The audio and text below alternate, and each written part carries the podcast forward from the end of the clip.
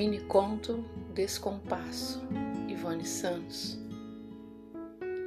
Sentia sinestesicamente aos poucos umas sensações sinestéticas inexatas, como se estivesse em praça pública há um milhão de anos-luz, debaixo de infinitos sóis do meio-dia.